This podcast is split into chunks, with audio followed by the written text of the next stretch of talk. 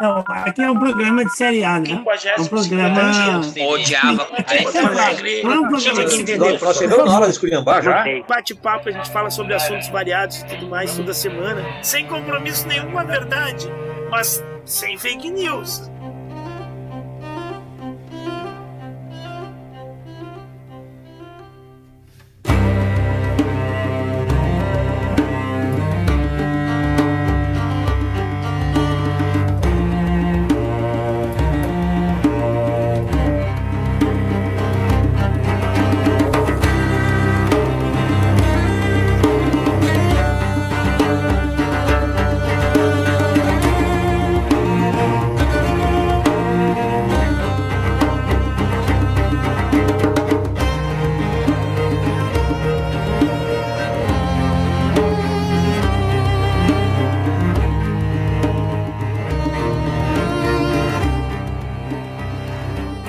Dia, boa tarde, boa noite, meus amigos e minhas amigas. Está começando mais um episódio do A Hora dos Saldanhas, o seu bate-papo semanal que o pessoal gosta de chamar de podcast. Ele que está hospedado no site Red Circle. Você também pode encontrar nos aplicativos natos da Apple, no Google Podcast, no Pocket Cast, em quase todos os aplicativos de podcast, menos aquele das cor- cores verdes que patrocina a Antivax. Eu apresentando esse episódio, o André Saldanha. Infelizmente, hoje não temos o nosso colega Ivo Saldanha, está muito ocupado se preparando para a Páscoa. Mas a gente tem aquele convidado especial que ele já é aqui da casa. Essa vai ser a participação dele número 8 ou número 9? Mas é, a gente tá, a gente vai, eu vou contar de novo, Léo. Fica tranquilo. Ele, ele tem uma, ele, ele deve estar mais certo dessa contagem. Comigo hoje, professor Léo Prado. Boa noite, Oi. Léo. noite, boa tarde, bom dia. Alô, Brasil que nos escuta. Tô eu aqui novamente, professor Léo Prado, na hora do Saldanha. Eu nem vou dizer qual é o número da minha participação, porque eu tô aqui, na verdade, para preencher a minha cartela, para ganhar o meu microfone que me foi prometido após 100 participações. Eu tô aqui me perguntando quando que vai ser isso, em quantos anos vai ser isso. Dois mil anos depois. Mas tudo bem. Olá a todos, professor Léo, mais uma vez aqui, maravilhosamente dividindo a palavra com o meu querido André, que é sempre um prazer conversar contigo, André. Um prazer é meu, Léo. Obrigado por estar aqui. Hoje é o dia 9 de abril de 2022. Faltam 266 dias para o Bolsonaro sair do governo. Desça daí, seu corno, desça daí. Desça daí, chifrudo, o que é que há? Você ganhou, foi ganha, não foi águas pra voar. E o que a gente tem. Evoé, Saravá, que assim seja. Amém. Shalom. Aleluia. Shalom. Maktub. Tudo que for. Sabe que hoje, Léo, é o aniversário, é, seria o aniversário da Mary Winston Jackson. Ela que nasceu em 1921. Eu vi que você fez assim com a cabeça, talvez você vai lembrar quem ela é. Ela foi uma matemática, ela foi a primeira engenheira aeroespacial do que viria a ser a NASA. Na época era o National Ad- Advisory Committee for Aeronautics, NACA, que depois se tornou NASA for Space, né? Ela é muito conhecida porque ela foi interpretada no filme Hidden Figures, de, de 2017, sobre aquelas três cientistas negras da NASA que calcularam as trajetórias do, de voo do projeto Mercury e da Apollo 11 em, nos anos 60. Tu, tu viu esse filme, Léo? Não, Não? não. Mas sabe não. qual é, né? Sei qual é. Então, o filme é baseado no livro da, da Margot Lee, que ela, que ela documentou a carreira delas, né? Da contribuição delas. E É, a, em português aqui no Brasil o título dele é Estrela do Tempo. ah, tu já viu? Não, eu não vi o filme, mas eu já li, já, já vi críticas, comentários. Já fui atingido pelo marketing do filme. Eu jurava que tinha um, um, um cineminha com amigos desse filme? Ainda não. Ainda oh. não. Enfim, se tá nas plataformas de acesso. eu não sei onde que ele tá. Se ele está na Netflix, na Globoplay, na Amazon. Mas para quem chegou aqui por primeira vez, Léo, o que, que é o Cineminha com Amigos? Então, é bom a gente lembrar. Obrigado. É, Cineminha, canal Professor Léo Prado, toda sexta-feira. Meu canal lá no YouTube, me sigam no YouTube, me sigam nas redes sociais. Eu sou um professor e entendo que os meus espaços em rede social são espaços de formação de cidadãos críticos, de leitores, é, como uma forma de contribuir para que as pessoas tenham acesso a outros olhares, a outras percepções, a outras formas de entender. Em vista disso, no meu canal no YouTube, eu procuro sempre promover conteúdo uh, que possam fazer esses múltiplos olhares, possam promover debate, reflexão e, por que não, conhecimento uh, sobre o assunto em si. Então, eu tenho toda sexta-feira às 19 horas o Cineminha com os Amigos, que é uh, um conteúdo feito a partir da análise. A gente, então, eu convido os meus amigos e os meus amigos me convidam para assistir algum filme. O filme nunca é indicado por mim, é sempre indicado pelos amigos, que são pessoas com conhecimentos dentro das suas áreas e que vão junto comigo promover o debate, promover a discussão, promover a reflexão sobre esse filme e, de certa forma, fornecer subsídios para que professores, enfim, para que a escola possa usar esse filme dentro da sala de aula e ter uh, como debater. Então, as lives elas servem como um, um suporte para quem quiser usar o filme e não está sabendo exatamente como usar, de que maneira abordar o filme. Então, essa é a ideia: fazer com que o filme seja visto pelas pessoas, pelos alunos, debatido e dessa forma que amplie os conhecimentos, que amplie a, as leituras, as multi, os múltiplos olhares, os múltiplos, as múltiplas compreensões que se pode ter de uma obra audiovisual que é. Então, toda sexta-feira, 19 horas, canal Professor Léo Prado tem Cineminha com os amigos. E não, Estrelas Além do Tempo ainda não foi debatido lá, porque não sou eu quem decide os filmes. São os amigos que me convidam para assistir filmes, obviamente, sempre se pensando nessa análise crítica do filme. Ótimo. Inclusive, o André e o Ivo, aqui da Hora do Saldanha, são sócios. Uh, uh, como é que diz aqueles permanentes? Me faltou o nome agora, André. São sócios. Uh, bancada sócios fixa? É, são bancada fixa, que já debateram vários filmes lá. É, Os Segredos dos Seus Olhos, Brilho Eterno de uma Mente Sem Lembranças, Mary Curie, Radioactive, não é Mary Curie, é a história da Mary Curie, Radioactive, Meu Nome é Dolomite, Vingança e Castigo, e por aí vai. Me ajuda, André, relembrar os outros. A Chegada? A Chegada, Ex Machina. Ex Machina. É Faltou algum? Acho que não, né? Foram todos. Foram todos. Olhando assim, parecem poucos, né? Mas vocês estão quase todo mês lá. A Hora do Saldanha se faz presente no Cineminha com os amigos praticamente uma vez por mês. E nos comentários, né, Léo? Eu vou dizer uma coisa. De, vendo assim. Ai, agora eu vou parecer que eu sou. Hã? Doni, Doni Darko. Darko. Sim. É que a gente também já tá vendo o pessoal, né? A gente teve aí uns. Aí, ah, se você vai falar as outras participações que o Ivo teve sem eu também, aí tem um, muito é, mais. É, o Ivo teve no. Ai, meu Deus, aquele maravilhoso. Foi o, o inaugurou, inclusive, o Cineminha com os amigos, o Bacurau. Bacurau. O Ivo teve presente em Bacurau. Eu acho que foi o único que o Ivo teve sem a tua presença. Foi Bacurau. Não me recordo de outro. Não, mas ele também tem o Don't Look Up com a Cláudia. Ah, Don't Look Up com a Claudinha, é verdade. Iniciou o ano de 2022 em Don't Look Up. É. o, que eu, o que eu falo pro pessoal, sempre que eu recomendo a sua live, além de dizer assim que vocês vão ver um cara, além de ouvir minha voz, vocês vão ter a chance de ver esse, essa, esse cara sexy, lindo que eu sou. Aqui tem coragem. é, um, é uma live que tu dá muita voz pros comentários.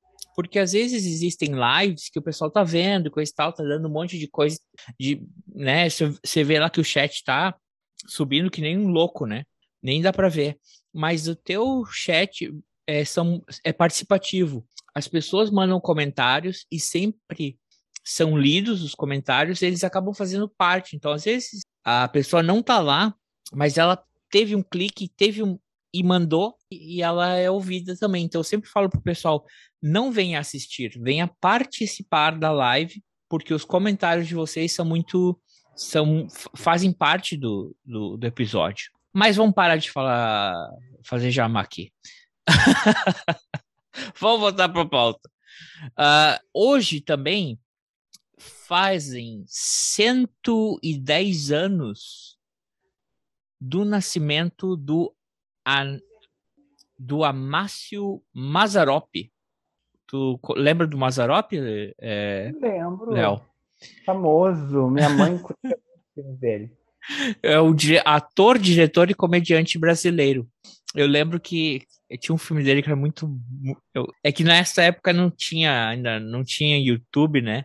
Então uhum. chegou uma época que as, os VHS começaram a ter as coleções do filme do Mazarop, né? E eu lembro como meu, meu avô se deleitava, né? Porque eram coisas que passaram no cinema, que ele viu alguma vez na TV, mas não que repetiu mais, né? E quando a gente alugava esses filmes porque ele queria ver o Mazarop, é, ele era um, era um gozo, né? Era, uma, é, era mais engraçado, eu acho, além do filme, a alegria que ele tinha de rever esses filmes, né? E eu lembro que tinha um que eu realmente eu gostava, que era a Banda das Velhas Virgens. Uhum. Não sei se tu viu esse. Conheço, mas não. a minha memória para filmes do Mazarop é. Nossa. Porque é ele, era um, era um, ele era um personagem muito caricato, né? Ele era, ele, é, ele era o Mazarop, né? E, e, e e aí é, ele tem vários filmes que às vezes a gente acaba misturando as histórias nos filmes, né? Na cabeça da gente, na memória. Uh, também nascido hoje, é, infelizmente morreu ano passado, o Jean-Paul Belmont, ator e produtor francês. Uh, também faria aniversário hoje o Chorão, o cantor e compositor do Charlie Brown Jr. Uh, e esses seriam os aniversários para hoje. Uh, na história mesmo, uh, ano passado morreu, né, o nosso o meu querido príncipe consorte, o príncipe Philip, né? Morreu há um ano atrás, nessa data. E hoje no Brasil é o Dia Nacional do Aço, o Dia da Biblioteca, aniversário do Jornal do Brasil, aniversário do Estado do Rio de Janeiro e aniversário das cidades de Alagoinha, do Piauí, Conchal, Cubatão, e Mogi Guaçu. Nossos ouvintes nessa cidade, um beijo da Hora dos Saldanhas. Beijo do canal Professor Léo Prado também para todas as cidades aniversariantes no dia de hoje. Se Vida a gente... longa e próspera. Hã? Vida longa e próspera. Vida, vida longa e próspera, e a gente espera que o, o prefeito da sua cidade não seja 17. E se a gente esqueceu alguma cidade ou alguma data, por favor, vocês podem é, nos seguir no, pelo Twitter, no arroba a hora do Saldanha, ou mandar um e-mail para a gente para a, a hora do Saldanha, arroba gmail.com, que a gente vai ler com muita certeza. Mas é o seguinte, por que, que o professor Léo está aqui hoje com a gente? Porque hoje a gente tem um tema de suma importância. A gente já, já não aguenta mais porque eu acho que é uma, uma tortura, né, Léo? Os caras colocam um clipe, um teaser, né? Uhum. Com o ano de lançamento, mas não colocam nem sequer o mês. Então a gente ainda está esperando para saber quando vai lançar o. Como é que seria? Um prequel? Prequel. Hum, pode ser. Um prequel, prequel da saga Game of Thrones na HBO, eles vão ter agora o House of Dragons. The House of Dragons. Uhum. The House of Dragons, que ele conta 200 anos antes do que seria a queda do trono, que é o fato, assim, na cronologia do, da história de Game of Thrones, é o fato marcante da história, né? Assim como em Star Wars e a Batalha de Yavin, uh, essa seria a, a, o grande fato que se marca o antes e o depois, né? Então a gente vai falar sobre antes, antes porque a gente só tem um, seria, um, um pequeno clipe, um pequeno teaser, mas a gente vai falar também sobre como é que a série de Game of Thrones terminou, nossas impressões, nossas frustrações, decepções e o que, que a gente espera para essa série nova que a gente não tem a mínima ideia de onde, quando vai começar. Então, vocês já ouviram o primeiro aqui na Hora dos Saldanhas, hein? Então se preparem. Se vocês ainda não viram Game of Thrones, o que vai vir aqui daqui a pouco é a gente vai entrar o que, Léo? A gente avisa o pessoal. Vai ser zona de spoiler. Se você ainda não viu Game of Spoiler Thrones. Alert. Se você não viu Game of Thrones, a hora de deixar o like, se inscrever no canal. Não sei se aqui funciona dessa maneira, né? É agora. Vai lá assistir todo o seriado que tá na HBO e é. volta para conversar com a gente. Vai ser um prazer. Então já esteja avisado. Daqui em diante a gente vai dar spoiler das Quantas temporadas foram, Léo? Oito? Oito temporadas. Das oito temporadas de Game of Thrones, do livros, dos livros de Game of Thrones. Então, faça uma coisa. Um dia que você esteja, um dia que você esteja, assina o canal, né? Assiste o que você ainda não assistiu e depois você volta para ver se a gente tá certo ou tá errado. Se estiver errado, pode xingar que aqui ninguém se importa. Aqui a gente quer mesmo a crítica, né? Tu já disse, tu já repetiu essa frase. Onde há muito, há muita certeza a burrice, como é que é, Léo? Onde, eu, todos, eu... onde todos concordam ali a burrice? Essa frase é do Nelson Rodrigues. É do Nelson Rodrigues. Um, toda unanimidade é burra. Toda unanimidade é burra. É que a gente quer debater e discutir. E se você não concordou é, de alguma coisa que o Léo falou, você pode mandar uma mensagem para cá. Claro, não discutam comigo. E a certeza, as certezas estão mais perto da mentira do que da verdade, segundo Bertolt Brecht. Ótimo. Então, sobe a música de Game of Thrones. One, two, three, four, five, Eu subo na edição, não te preocupa.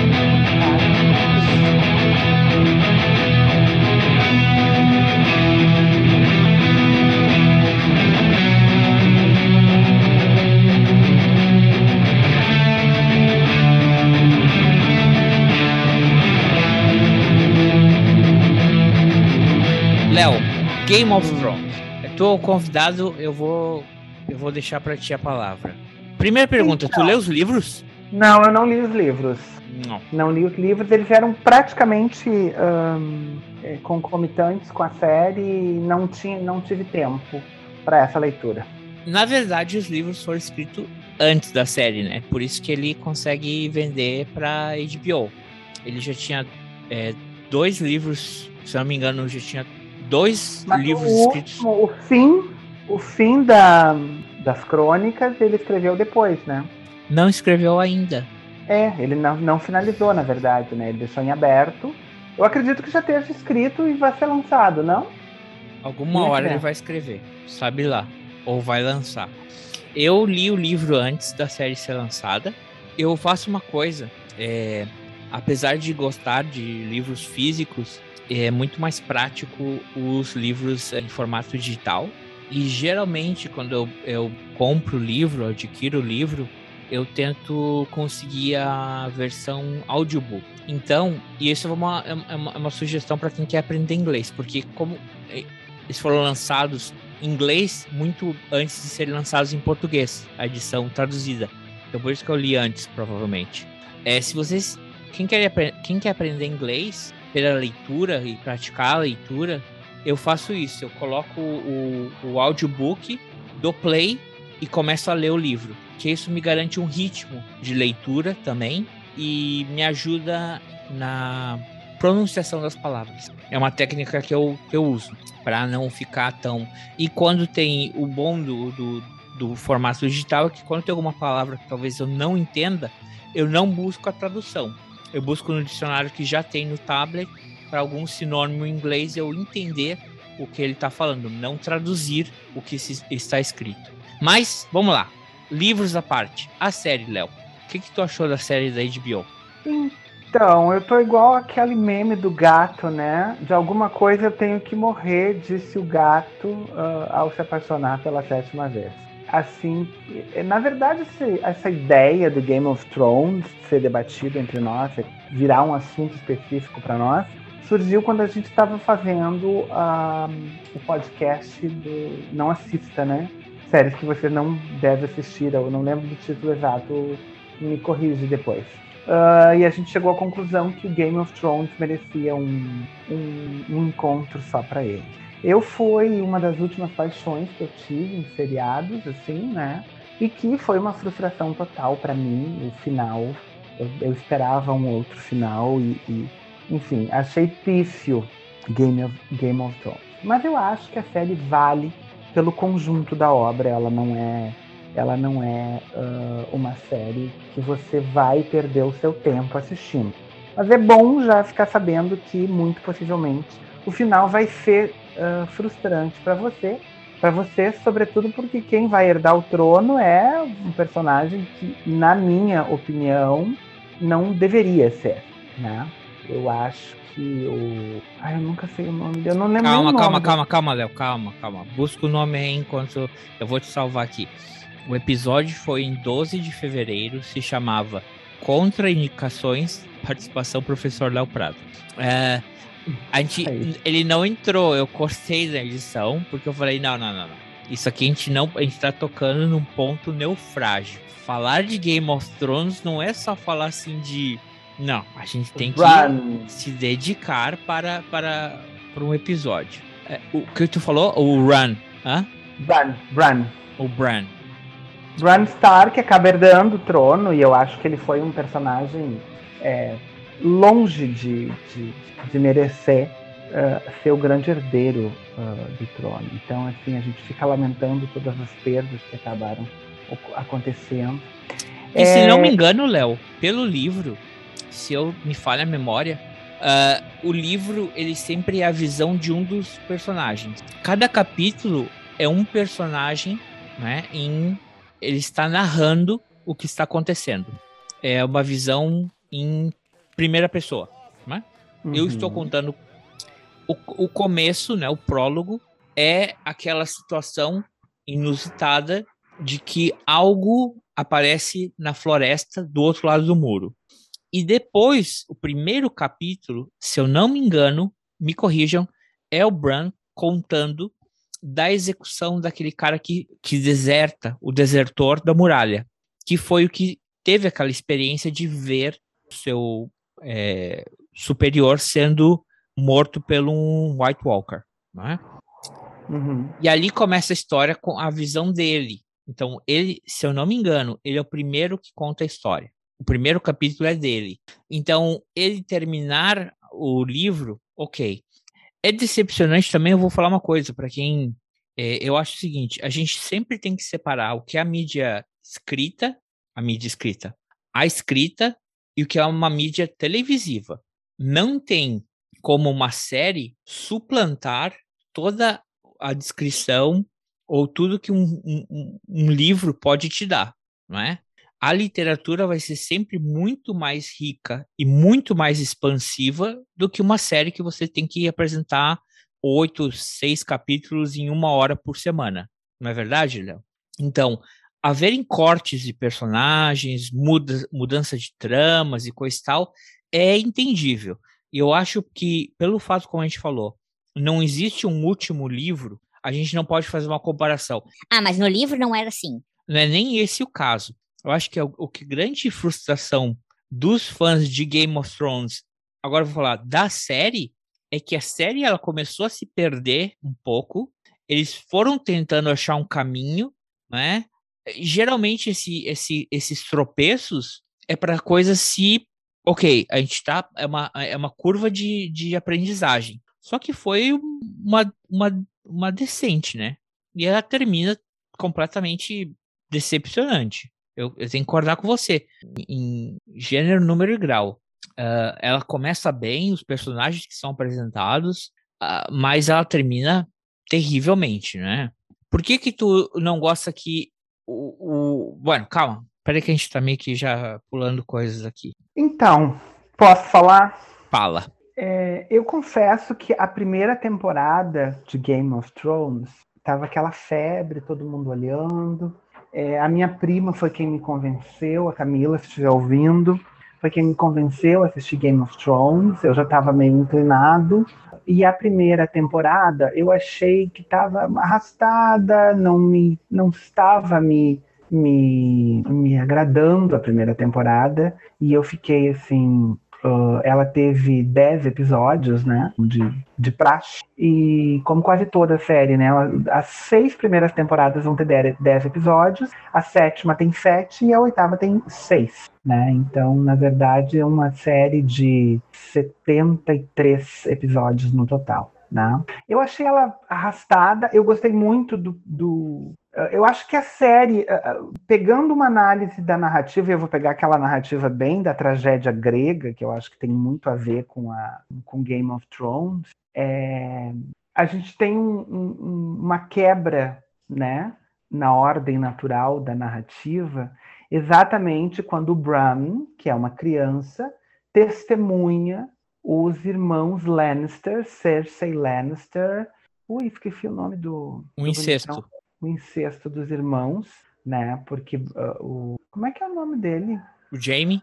O Jamie e a Cersei são amantes. Os filhos. São gêmeos. São gêmeos e amantes. E os filhos, os três filhos que ela tem, são, são todos dele. Loiros. Loiros dos olhos azuis, uh, como ele. Todos muito, muito, muito semelhantes. E o Bram, por uma picardia de criança, acaba subindo, que eles estão no alto, né, na, na, em Winterfell, na casa dos Starks. O rei era muito amigo do, do Ned, né, o, o, o Robert Baratheon era muito amigo do, do Ned e ele foi, ele era o rei dos, de todos os reinos, né? Ele era o, o, o rei reconhecido. Foi visitar com toda a sua família a família do Ned. E aí então nós conhecemos todos os personagens principais que vão ficar até a última temporada, enfim, ou pelo menos a grande maioria deles. A primeira temporada ela vai se arrastar, quase toda ela, porque tem muitos Ned... personagens para apresentar. Tem muitos personagens para apresentar, a história está se fundando, vamos assim dizer, né? E tirando o fato de que o Bram foi empurrado, e em princípio a ideia era que ele morresse quando ele foi empurrado, mas a criança acabou uh, sobrevivendo e, e, não tinha como provar que ele havia sido empurrado pela, pelo Jaime e pela e pela, pelo Jaime, né, amando da Cersei, porque eles foram flagrados juntos. Bom, ali nascem os vilões. E isso é uma coisa muito bacana de Game of Thrones. Eu não sei se isso aconteceu contigo, mas comigo acontece muito. O autor, o roteirista, o diretor, a produção de Game of Thrones faz você odiar muito um personagem numa determinada temporada e depois você na outra temporada ele faz um verdadeiro exercício de, de purificação, né, de expiação daquele personagem que a gente chega a ter pena do personagem. Não sei se acontece isso contigo, mas eu confesso que aconteceu comigo, né? A Cersei que acaba sendo uma grande vilã uhum. e ela chega nos dá um gran, uma grande catarse, né, que gerou um dos maiores memes aí que eu já vi sobre Game of Thrones, que é o método Cersei de tratar a religião na política, eu acho fantástico. O próprio Greyjoy, né, que foi um tirano e que depois um traidor, um traidor, perfeito, um traidor que depois cai nas mãos do Ramsay e a gente chega a se apiedar do rapaz, uhum. né? Então eu acho que a série tem muito isso. O próprio Jamie, a gente o vê em alguns momentos a gente chega assim a se apiedar dele também, enfim. E depois eles retomam a, a, a ordem natural, a natureza de seus personagens. Então assim, é, o Casamento Vermelho talvez seja um dos episódios mais comentados, que foi na terceira temporada ou foi na segunda? Ah, eu nunca me lembro. Ah, já não lembro mais também. Eu acho que é na terceira temporada que tem é, o, o, o, casamento, que é quando matam a Lady Catherine. E a série deixa muito claro que qualquer personagem pode morrer, porque se a Lady Catherine morreu, isso significa que ninguém está salvo da, das teclas do roteirista, das, da, né? É, eu acho isso muito interessante. Mas, é, mas vamos... é, uma coisa, né, Léo? É, é, os personagens, eles são os personagens da vida real. Ninguém é um, uma pessoa. O personagem da vida real é o seguinte: ninguém é uma pessoa. São poucas as pessoas que são o mal em pessoa. Todas as pessoas vão desempenhar papéis uma hora ou outra. Eu posso fazer um crossover? Pode, claro. É, eu assisti um documentário chamado Golpista do Tinder. Se tu ainda não assistiu, assista. O que é Tinder? O que é Tinder? Então. Patrocina aí a hora do Saldanha. uh, o golpista do Tinder vai bem essa perspectiva que tu acabaste de falar, André, que talvez seja interessante tu assistir para ver tu rever esse teu conceito. É, inclusive, eu vi uma, uma entrevista de uma psicóloga num, num outro podcast, no Inteligência Limitada, eu gosto bastante.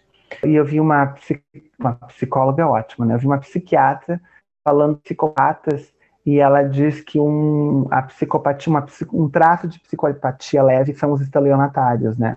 É, e que provavelmente nós todos conhecemos um psicopata como em maior ou menor grau de psicopatia. Então, só para fazer um contraponto disso que tu acabou de falar. Ah, ah, não, não, não. Mas é que a questão é a seguinte: ah, mas não tenha nem dúvida que, o, que o Bozo, o Bozo, ele é, um, ele é um mal em pessoa e é incompetência em pessoa. Assim como o, o, o Ramsey, ele é um mal em pessoa. Ele é um mal em pessoa. Agora, Sim, todos é os outros personagens. Ramsey, eu acho que ele tem, ele tem um contínuo na sua personagem, né? Ele, o, aquele que eles chamam de Mindinho, eu não lembro o nome dele, acho que é Petit. Littlefinger. É, que eles chamam de Mindinho. Também, é também ele tem um traço, ele, é, ele tem uma perversidade, né, irônico, ele é uh, um oportunista. Eu até acho ele o, a cara da política, assim, uhum. né? É o personagem mais parecido com um político, assim. Mas, é o, é... mas se você começar a ver todos eles, é, é, eles têm traços de que alguma coisa aconteceu durante a história, a trajetória da pessoa, e ela cometeu erros que vão colocar no nível de é bom ou é mal né? A, a, eu acho que interessante, o que eu achava interessante é que você não tinha isso. Eram todos tons de cinza. Você já tinha alguns que são claramente o lado negro, mas nenhum deles é o, é o lado da o lado da luz. Todos eles são cinza. Alguns são negros. Agora o lado negros, negro, olha, la... o, olha o, a linguagem racista ah. aí, esse lado negro. O lado sombrio lado perverso, lado sombrio, lado ah, E todos né? os outros, em, e vamos dizer, em tons de cinza. Que eles, estão entre a luz e a penumbra. Melhorou? Eu, eu gosto de pensar entre o bem e o mal, entre o bem entre e o mal. a escuridão e a entre a escuridão e a claridade. Nossa, eu acho que luz não pode ser associado ao bem propriamente. Tá bom.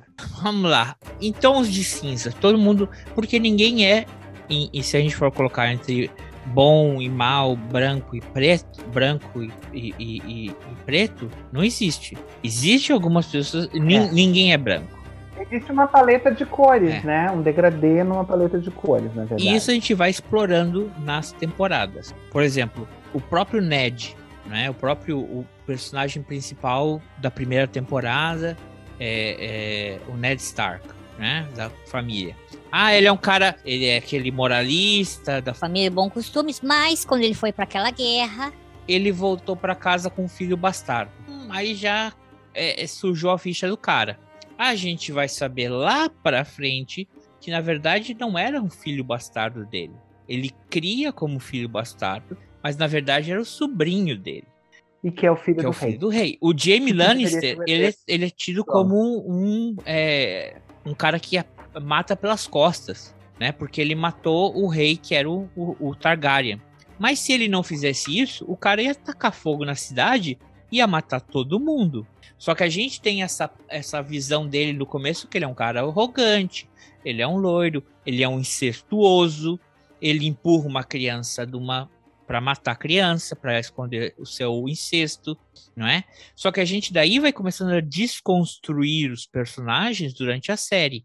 Por isso que eu até de certa forma entendo o final que eles pegam a, a Khaleesi, né? A Daenerys, que era a grande heroína da história e quebram ela e transformam ela numa vilã. Até teria sentido se você pensa que você pega vilões e tira e vai tirando eles dessa, desse lado sombrio e vai trazendo eles pro Então, meio. Até entendo. Até ponto. entenderia o argumento da, da coisa. O que eu não, não, não concordo é com a conclusão da forma que foi dada. E foi. Eu, pra mim, Fala, eu até agora eu não entendi o que que fumou o roteirista, os produtores, fumaram alguma coisa muito pesada e decidiram fazer o que fizeram com a Daenerys na, na, na- no último episódio, assim, foi, foi inconcebível, assim, é, é, é aquela coisa, assim, os caras pensam, eu, eu imagino, né, uma reunião de produção, assim, A gente precisa fazer alguma coisa ah, impactante. O cara, assim, ele vai assim, ele- eles estão enlouquecidos assim e não lê um, lê um a poética do Aristóteles, querido, não, não cria muito, vai atrás de quem entende de trajetória narrativa, sabe? É, você pegar a personagem principal numa época em que se faz pesquisas, numa época em que tem rede social, numa época em que a mídia em cima da série bomba a série e a série meio que tem, tem vida própria, né? Não cai no gosto do público. O cara vai lá e transforma a Daenerys no último capítulo numa louca Uma genocida. pelo poder. Uma genocida, perfeito.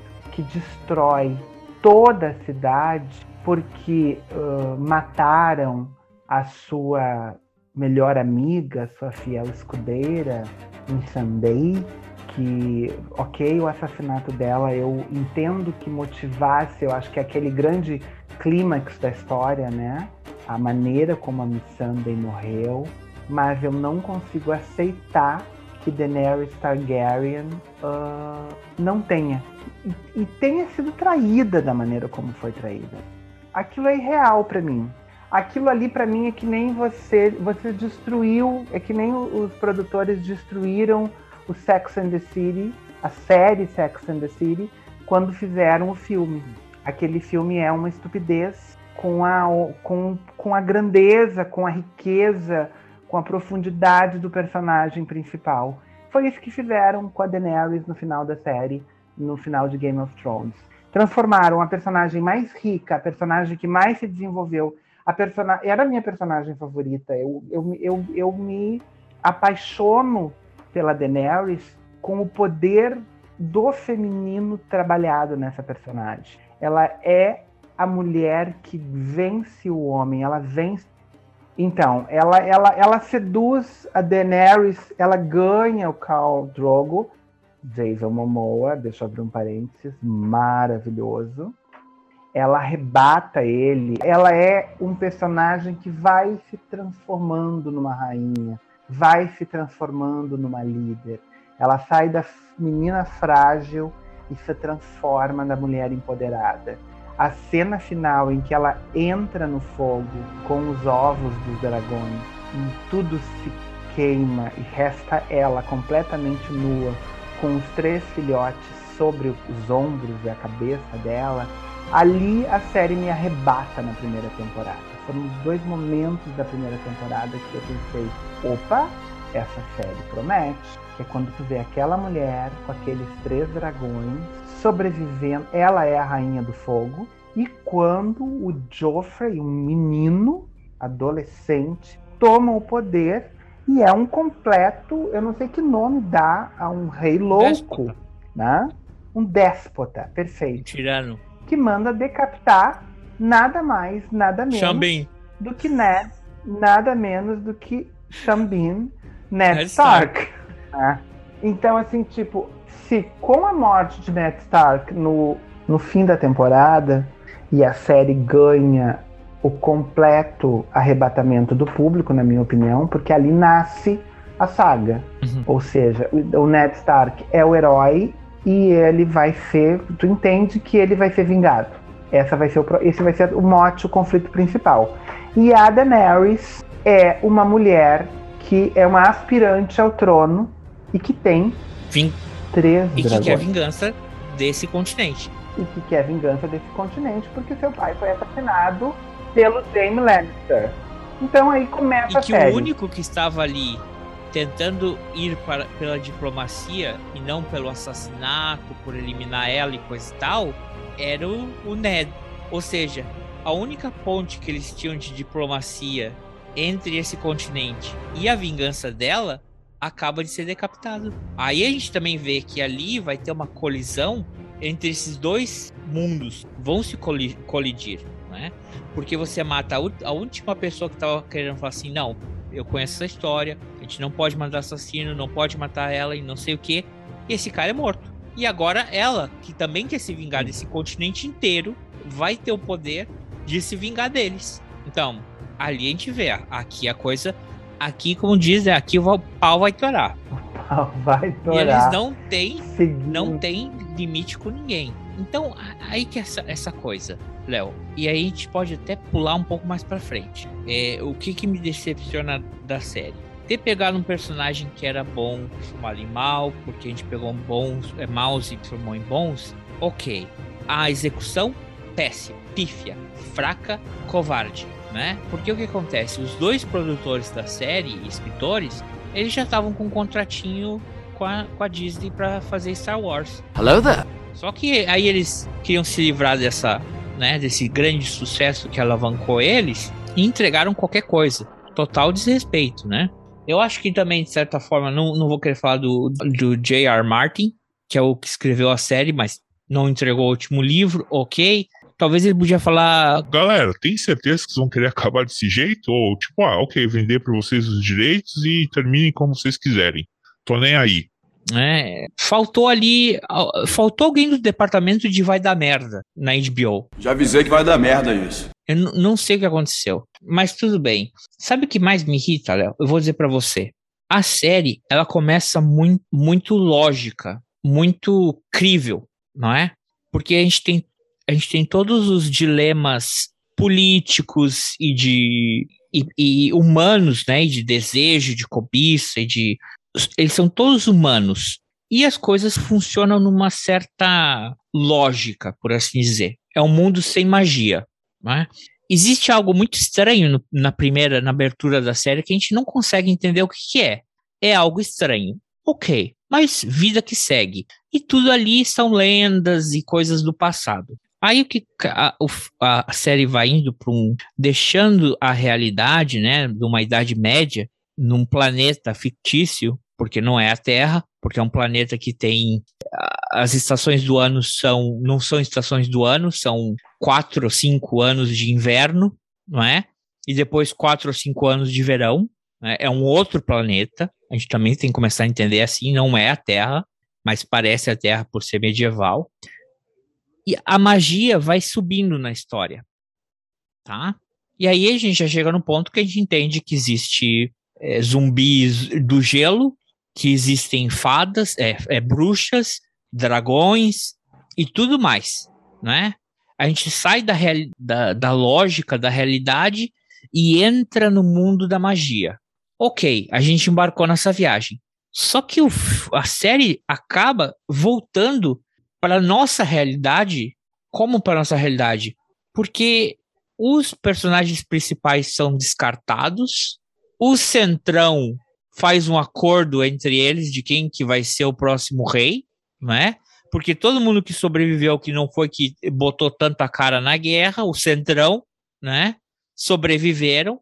E esses caras decidem. Então, o novo rei vai ser Fulano, a irmã do Fulano ok, mas eu vou ter a minha liberdade na, na, no meu, na minha área, e não sei o que, não sei o que lá. O cara que era do sul tá dormindo na, na sessão, e aí, o herói da história, o que sacrificou tudo na história, né? O meu preferido é o Jon Snow, né? Ele sacrifica tudo na história. Ele é degradado. Ele vai, vai para lá, vai para muralha, aí vai termina aí ele andando a cavalo com o pessoal lá que são os selvagens e vamos aí, vamos aí, galera. E pessoal naquela mesa ali discutindo política e coisa e tal. Eu ali me deu uma. Porque, puta merda. É, cara, é tanta. É, realmente. É, É a cara da nossa política. Sempre tem o pessoal que não dá tantas caras, sobrevivem às tragédias, às guerras, e esse pessoal que é filho do fulano do ciclano segue no poder, entendeu?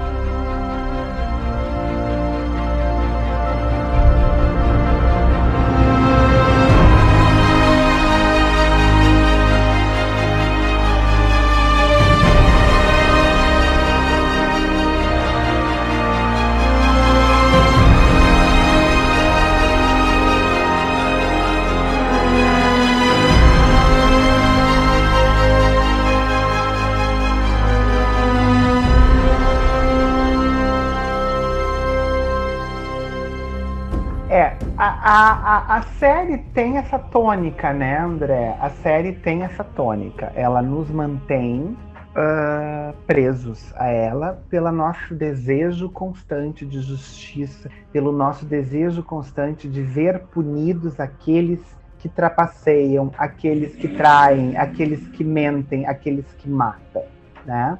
É, eu tava, eu disse que era, eu, eu, não sei por que ele ficou conhecido como Casamento Vermelho, mas é as chuvas de The Rains of Castamere, The Rains of Castamere. que é o, é, é, o episódio em que eles assassinam uh, a Lady Kathleen e o Rob, né? Então é, é uma cena, é o penúltimo capítulo da, ter da terceira temporada que a gente tem esse grande baque. Eu acho que cada temporada nos traz um baque, né, de traidores na segunda temporada a gente teve o Theon, né? Que, que vai então se tornar um, um traidor, como bem disse a bem disse o André. Nessa terceira a gente vai ter então o The Red Wedding, que é o, o grande momento da, da vingança, da vingança não, da crueldade do Walder, Walder Frey, que é o, o, o dono da casa, né? Eu gosto muito da, da, da, de uma dessa sequência, porque depois sempre a, a, a, tensão se desenvolve muito fortemente nos próximos, nas próximas temporadas. Eu lembro de alguém tá falando que os deuses estão furiosos porque mataram, derramaram sangue no banquete, né? E o banquete é o momento sagrado dos deuses, né? É, e isso tem uma relação muito direta com a cultura celta e com toda essa cultura do culto do sagrado feminino. É do, é do Salt and Bread. E... Salt and Bread. Porque quando você quando você é? quando você é, recebe alguém na sua casa e você compartilha isso. o pão, não é? Salt and quando bread. você compartilha uhum, o pão isso. e essa pessoa está da tutela da sua casa, não é? Você recebeu pode ser seu inimigo. Se você se você fez o ato da hospitalidade e você mata essa pessoa depois, aí você está quebrando um, um, um selo. Exato. Isso vem lá da, da, da Grécia Antiga também, né? Essa ideia de que o, não se pode se ferir a, as leis da hospitalidade, né?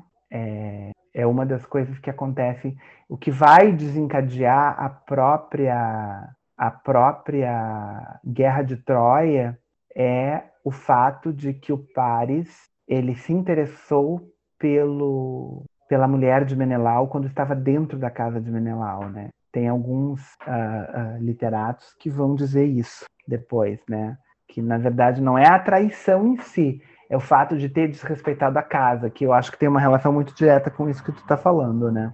que, que acaba acontecendo no The Red Wedding, né? É cruel, é, é, é cruel no sentido de que é uma emboscada. É, no momento de paz, de trégua. Exatamente, é uma, é uma traição, né? No, na essência. Uhum. E aquilo ali vai fomentando ainda mais. A gente vive pela quarta temporada. Literalmente, eu vivi pela quarta temporada, porque para mim o episódio Mor, e para mim foi uma das cenas absolutamente catárticas para mim a morte de, do Joffrey, né? Porque ele, desde que ele mata o Ned, a gente vive pelo momento em que ele vai ser vingado.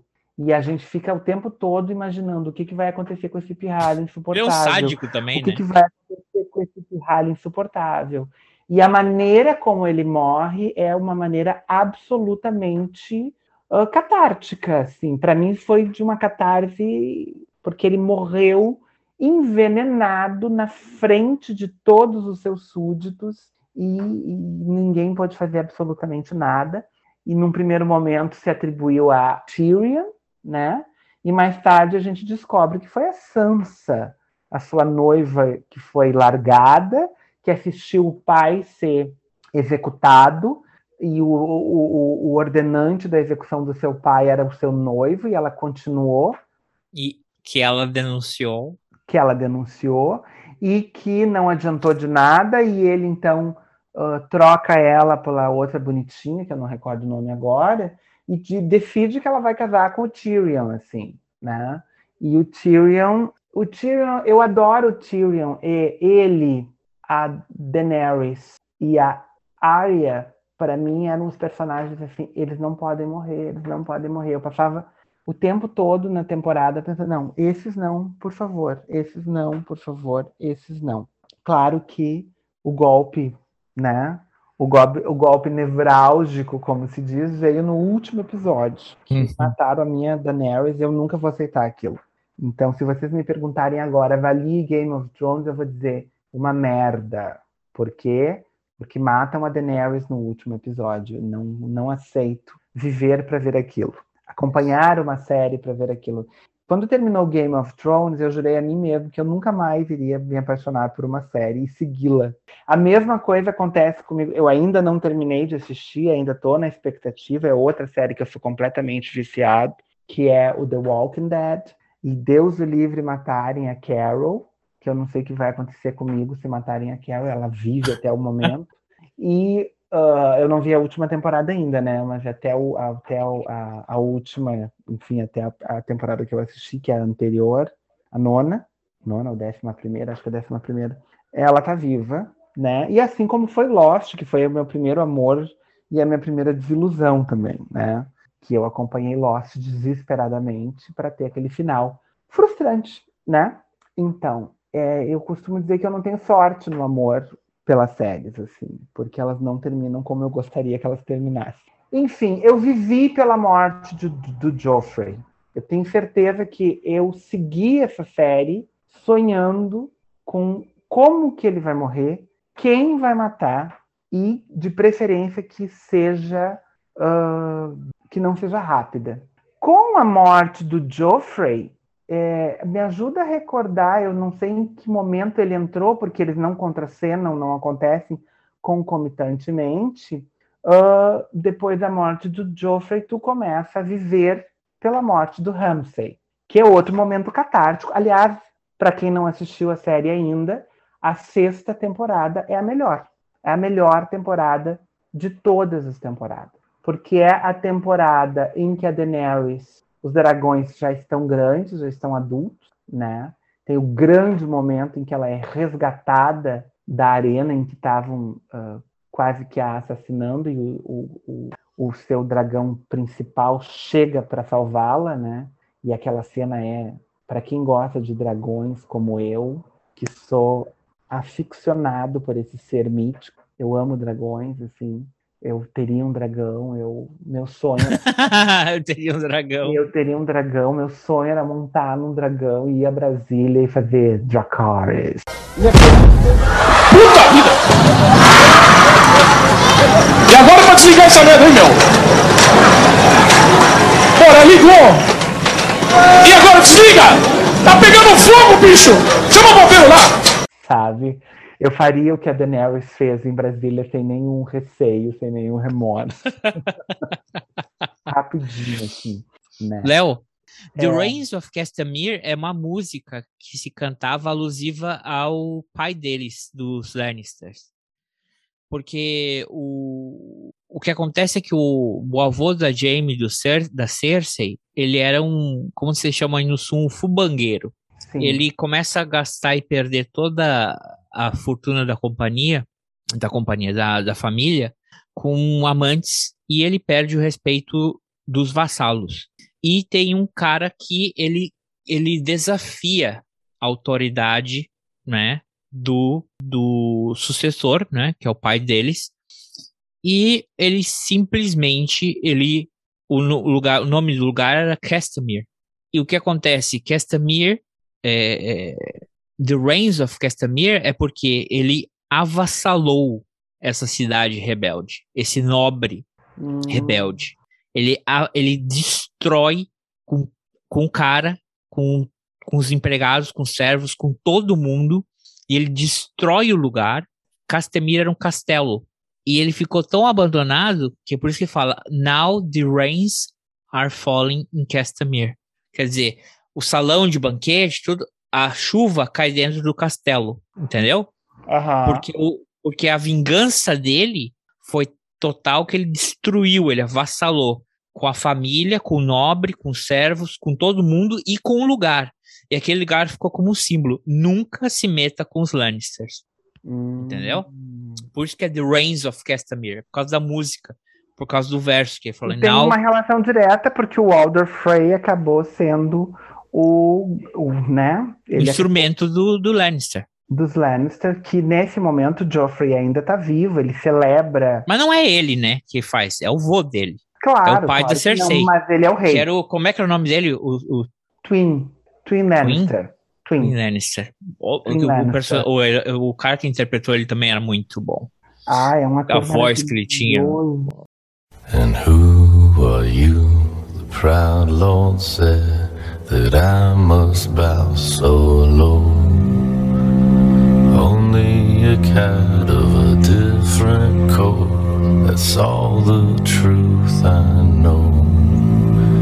And a coat of gold or a coat of red. A lion still has claws. And mine are long and sharp, my lord. As long and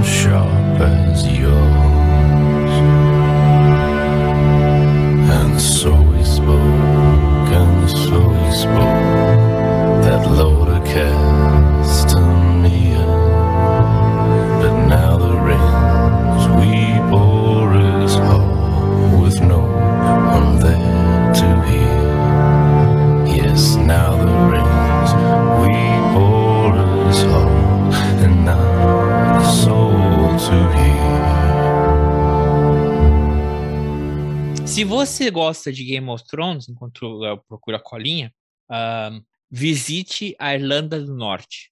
Eu visitei a Irlanda, eu fui a Dublin apenas. Mas Essa ainda é... é a. E para norte de Belfast é onde a maioria das cenas, a maioria das eh, locações foram gravadas de Game of Thrones. Aham. Tem várias. E é maravilhoso, vale a pena. Existe até o Game, o Game of Thrones Tour. Eles vão te levando com o ônibus e vão mostrando, ah, aqui foi tal cena, aqui é quando a área pega o barco, aqui quando. Aqui é isso, aqui é aquilo outro. É muito, é bem legal. Uh, recomendo, se vocês tiverem chance de irem para a Irlanda do Norte para conhecer esses lugares. Achou, é o Twin, é, Twin. o Twin Lannister. Ah, e ele também é isso, né? Ele tem aquela, ele é o mal na história, mas quando você vai conhecendo o passado dele, você meio que entende por que, que ele é meio, ele como ele é o Eu, É o cara- eu, eu, eu torci muito pela morte dele. Sim, porque ele ele O é que ele fez com o Tyrion. a- o que- aliás, o que os Lannister fazem com o Tyrion. O Tyrion é um dos meus favoritos. Assim, se eu tivesse que escolher um Lannister, seria o Tyrion, assim como se eu tivesse que escolher um Stark, seria a Arya, Uhum. né? Ah, o, o, o Tyrion, para mim, é, eu, é onde eu me, vejo, eu me vejo, né? Ele é um representante de, um, de uma minoria, ele é um discriminado, ele é um anão, né? Ah, é bom, ah, bom, ele representa uma minoria, ele é um anão. É, ele, ele é ele é o, o, o- representante de uma população discriminada, né? Ele, ele não é reconhecido pelo pai. Por- mas por quê? Por quê, Léo? Porque na história se considerava que os filhos ilegítimos, um dos sinais era serem anãos. Anões. Exato, perfeito. E, o, o, e ele acabou se transformando na primeira temporada, ele era um completo fanfarrão, um boêmio. E era considerado uma vergonha para a família, uma vergonha para o pai. E o pai uh, usa ele. Usa ele e trai ele da maneira mais sórdida. Uh, sórdida possível, né? Porque ele se apaixona por uma prostituta, promete levá-la para algum lugar e o pai vai lá e paga mais alto, mais um valor mais alto, né, para provar para ele que ela, ela é uma prostituta, ela não te ama, ela é uma prostituta. E ele descobre isso, descobre a traição, e a cena para mim é uma das cenas mais comoventes que tem na série, assim, para mim, é quando ele pega a corrente e enforca sua amada, né? E, e depois ele diz com, com o coração o ator é maravilhoso, né? O, o Dinklage é. Bom, ele ganhou Emmy de melhor ator, né?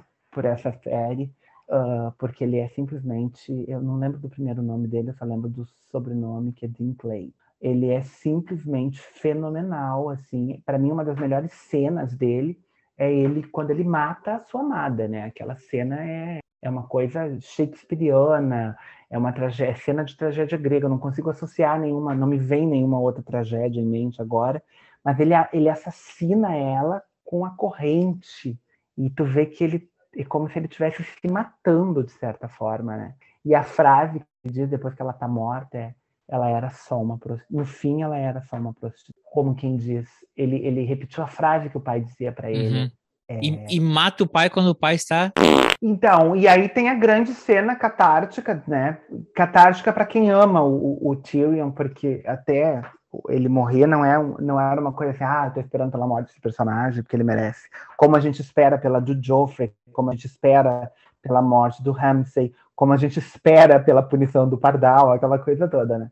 E, e mas assim, a forma como ele mata é para quem é fã do Tyrion, é simplesmente regozijante. Falei certo? Uhum.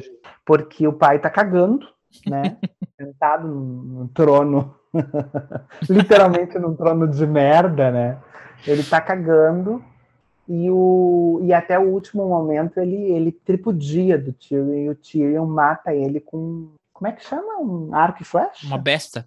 Uma besta, isso aí uh, ele mata o próprio pai, e aí ele se torna um, um amaldiçoado, um, né, a pessoa que mata o próprio pai, e ele foge. Porque ele já tinha sido condenado à morte por o suposto envolvimento no assassinato do, do, do Joffrey. Então ele é um regicida e ele é um duplo patricida. regicida. Isso aí, regicida e patricida, perfeito. E aí o pai dele não era rei, o pai dele era só o primeiro-ministro, por assim dizer. É, era o pai do rei, né? Era o pai do rei. O vô do rei, perdão. E aí ele foge com a ajuda do Jaime, que é o Jaime que ajuda ele, e a gente. Quem gosta do Tyrion, de certa maneira, o Jaime, desde que o Jaime se aproxima da, da Brienne, desde que ele salva a Brienne do estupro, a gente, ele começa a se humanizar assim aos olhos do espectador e ele perde a mão. Então, ele fica. É maneta que chama? Eu não sei se é correto chamar uma pessoa de maneta ou isso. Eu acho que isso é preconceito capacitante, isso é linguagem capacitista. Não se deve falar Foi isso. tu que falou. Corta, pelo amor de Deus. Não. ele perde a mão. É porque a gente tem esses, essas linguagens capacitistas. Handcap? É, enfim, Literalmente. Ele perde a mão e ele já tá e, e ele ajuda o, o, o, Tyrion. Então o Jaime ele vai nos vai nos conquistando vai se humanizando e vai se regenerando aos nossos olhos, de certa forma. E aí ele foge e acaba sendo acolhido pela magnífica, pela grande rainha, a deusa, né? Para mim ela é deusa. Deus. Daenerys, a deusa do Léo.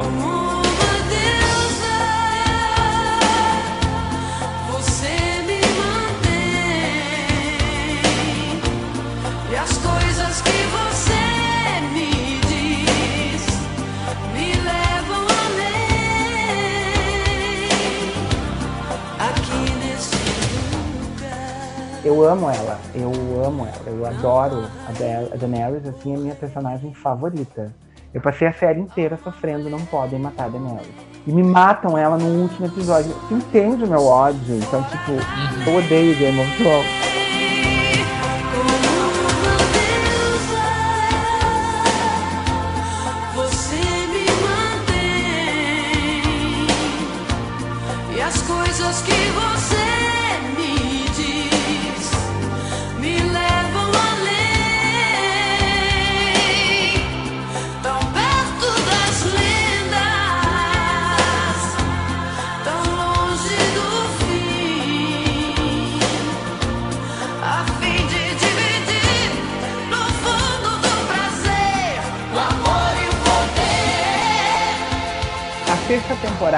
Acaba sendo. Porque a gente vive pela quarta temporada, pela morte do Joffrey, que foi perfeita. Ah, o Tyrion tem a sua, a seu plot twist completo, né? Porque ele vai parar, vai para lá com a Daenerys. E aí a gente começa a viver pela morte do Ramsay. Eu não digo pela morte, mas enfim, pela queda dele, né? Uhum. Ele se autoproclama um rei e ele é um. Ele consegue ser ahn, tão Pior que o Joffrey. Pior que o Joffrey, era isso que eu queria comentar. Eu adoro aquele meme que fizeram, né? Quando saiu a- a- o segundo turno para as eleições de- da Prefeitura de Porto Alegre, que era Melo e o Marquesan. Né, que aí fizeram, fizeram a- um memezinho com o Joffrey e o Ramsay. O- em quem você vai votar no segundo turno, tipo, as assim. Eu adorei esse, esse, esse, essa- esse paralelo, que acho que foi perfeito, inclusive e o Ramsay conseguiu ser pior. A gente conseguiu odiar o. o- A gente ficou com pena do Greyjoy, né? Graças ao, ao Ramsay, né? Uhum. E aí, nesse interim, entra também em cena a- o Pardal, que faz a gente morrer de pena da Cersei na quinta temporada, porque ele, ele a execra publicamente. Ele a execra publicamente, né? E a gente vê a, a- a- de uma maneira. Perigos da religião envolvida com a política, Então, a entrada o fanatismo. a entrada com força total da religião, né, almejando, né, aspirando o poder e todo o, o- as artimanhas que aquele pardal faz. E aí nós temos a sexta temporada, que é a temporada então que para mim foi o melhor fi- uh, uh, season finale, como se diz, foi da sexta temporada. Não foi imbatível assim, porque no final da sexta temporada a gente tem a É, enquanto a vingança da Cersei contra o Pardal. É cara, o cara. Antártica. O quanto eu odiei ela. E a gente também tem que dizer uma coisa: o cara que é o, o, o maestro, né? O músico que compõe a trilha sonora, o Ramin é, Javadi, ele. Aquela cena que eles se reúnem ali no- na igreja, e coisa e tal, e ela já colocou toda toda o, o napalm, vamos dizer napalm, né? O green fire embaixo e tá o cara se e, e, e aí tem uma velinha, uma vela queimando o pavio, né? E o cara tá rastejando e a música ela vai num crescente e vai subindo e o cara vai indo. Que cena que é, porque tive assim.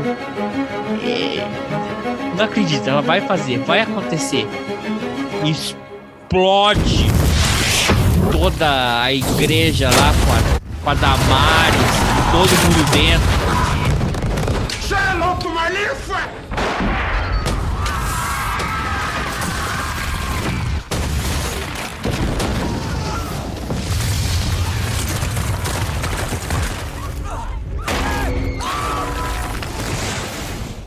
Aquilo pra mim é o método, é outro meme que ficou eterno, assim, o método Cersei de tratar a religião, religião e política. Eu adoro, eu a- simplesmente eu, eu amo a Cersei nesse momento, depois eu volto a odiar ela totalmente. Ah, mas pra mim o que ela faz com o Pardal é catártico, é outro momento catártico da série. A morte do Ramsay, que ele é capturado, né? Ah, no, talvez um dos episódios mais Ah, porque é, é a Batalha dos Bastardos. a Batalha dos Bastardos, Que é considerado a, a cena Épica. épica, né? E Eu é gosto, porque, de quer- novo, é aquela, é aquela, é aquela coisa. É, não é uma não é uma batalha bonita. É feia, porque estão na, na, na, na lama, na- com neve. E eles estão, literalmente, eles começam a se é, morrer pisoteado. E ele chega uma cena que ele não consegue respirar. E tem, e tem o ápice de crueldade do Ramsay, né? Que ele manda o, o Stark correndo e mata com uma flechada. Eu não, é, o Rickon, Rickon. O Rickon. Ele liberta o Rickon e ele vai na direção do, do John. E o John sabe que ele. é- Aquela cena é, é muito emocionante. Mas não há cena igual à cena da Sansa chegando no canil e mandando soltar os cachorros. O Ramsay morrer comido pelos cachorros dele é simplesmente é catártico. Eu, eu não consigo usar outra palavra. Hoje eu tô com a palavra catártico na ponta da língua. Mas vamos lá, Léo, o que acontece na série também é que a gente tem vários personagens bons, vários possíveis plots que vão se perdendo, que vão se desconectando, que não vão ligando. Que talvez que você pense que se não tivesse introduzido tanto personagem, não tivesse perdido tanto tempo e pudesse se focalizar em outras coisas da história, como várias. Se começar uma lista, tem um cara que fez uma lista no YouTube ele coloca 35 plots abandonados durante a série toda. De possíveis coisas que começou e ah, largaram por aí e ficou. Né? Por isso que eu digo que o encerramento é péssimo. O, o- o- como chama no Brasil? O João das Neves. O Jon Snow. O que, que te parece esse personagem? Então, o, o, o Jon Snow. Eu, eu, eu, eu tenho que te confessar que ele não me ganhou em nenhum momento ao longo da. da- Porque eu achei. Quando ele se juntou com os Wildlings. Wildlings, eram os, aqueles meio vândalos. O pessoal do. É bom. Bom os vândalos. Vamos chamar de É, vândalos. onde tinha o Tormund. ah, Os comunistas. Os hippies. é, Porque eles não tinham rei, eles não tinham. Eles tinham um É, sistema muito mais democrático o que ele do que. com a, com a Ygritte, aquilo ali pra mim. Ele não matou a Ygritte. Ele não matou, mas ele foi boy lixo com ela. Ele foi Chernobyl. Foi boa lixo. Ele foi tóxico. A menina se apaixonou por ele e ele abandonou ela, largou ela e ela morreu depois, né? Fiquei. Aquilo me incomodou muito, assim. Eu gosto muito da cena em que Mas ele não foi seduzir ela. Ela seduziu ele. Porque o virgão ali da história era ele. O cabação ali era ele. O que nunca tinha entrado com uma mulher era ele. Mas e, isso não quer dizer que ele não tenha sido tóxico, que ele não tenha abandonado, ela se apaixonou ele por tinha uma missão, né, Léo? Ele tinha aquela visão dele. Ah, tá, tu vai passar pano pro boy. que Não, não vou passar mais. hora Vamos lá. Ele Saldanha, nós vamos abrir outra discussão Peraí. paralela. ele foi ele foi criado ele foi criado num sistema né ela viveu num outro sistema é por isso que eu digo ela vivia num sistema democrático uma anarquia dem- uma anarquia porque eles escolhiam os líderes deles na base de- do mais forte. Eles eram tribais. Sim. ele vinha de um sistema político. Era o nobre o nobre da família não sei o que e ele era um bastardo. Ou seja ele nunca ia ter direito àquela hierarquia de poder. E eles tinham um código de conduta que é- ele era o, é o milico. É o milico que ele tem uma doutrina na cabeça e ele nunca conheceu nada do outro mundo. Ali foi a primeira exposição dele com uma outra cultura e uma outra forma política. E ele tinha uma missão e ele cumpriu a missão. Claro, depois ele entende que é a merda que ele tinha feito, mas era a programação que ele tinha na cabeça dele, entendeu? Como não tô passando pano pra ele ali, mas é também tem que entender tem muita gente jovem que tá indo por uma guerra que não são motivados por ideologias. Tem muita coisa que ele tem que fazer e pronto. Mas então tá, tu não gosta dele, tu não gosta do ator, é, acha ele fraquinho. Sabe que eles são casados, né? Sabe? Sabia disso? Ele com quem? Ele e a Ygritte. Ah, a Ygritte é casada com ele na vida real? Uhum. Ah, isso eu não sabia. Isso pra mim é uma informação que tu que tá me trazendo. Não sabia. como é que é o nome dele? Babá, vamos olhar aqui. Ele tem um nome bem estranho. Não é nome de. Não é, não é o horrível que eu vou falar agora, mas é. é Kit. Kit Harrington. Kit Harington. Kit Harrington. É, não, não acho legal. Não, enfim. Enfim, eu. Desde o momento que ele abandona a Ygritte, eu, eu me solidarizei com ela, entendeu? E quando ela morreu, eu me solidarizei mais ainda. Ela morre na, na quarta temporada. Ela mo- ele morre, Léo. Ela sempre diz: You, É. you know nothing. Em inglês geralmente não fala duplo, a dupla negação. Yeah, you, don't know, you know nothing. You know nothing or you don't know anything. É porque ela é irlandesa, ela fala assim, don't know nothing. I don't know. You don't. Probably you know nothing. Ou you don't know Ela anything. sempre falava isso, quando ela, ela- ele não sabia nada. Ele não sabia. Ele não sabia, ele sabe porra nenhuma. É o que menos sabe é ele. É o, é o pior. É o, eu sempre, quem é que escolhe esse cara? Ele é o pior estrategista, ele é o pior general. Ele é, enfim, eu não gosto Mas ele tá- dele. Ele matou a Daenerys com uma facada, ele é traidor. Ah, eu não gosto do Jon Snow. O, último episódio faz eu ter ranço total. Era uma coisa assim que eu já vinha pressentindo que eu não ia gostar dele. Quando matam ele no final da quinta temporada, eu não lamentei. Pra mim, aquilo não foi assim. Oh, mataram o Jon Snow. Oh, sabe? Em momento algum eu, eu fiquei. Adorei a Melisandre. Melisandre é o nome dela? Uhum. A Melisandre, aquele poder da Melisandre, eu achei. Mas que também foi outro plot que já uh, largaram, porque que- o, o tal do Senhor da Luz e por que que ela era assim, meio que É, é, eu acho que aquilo não. Enfim, eu acho que, o, que, o- que os roteiristas abandonaram a série, assim, tipo, bem aquilo que tu é, largaram. Sabe que eles Porque tiveram a muita última, a última temporada, pra mim, é.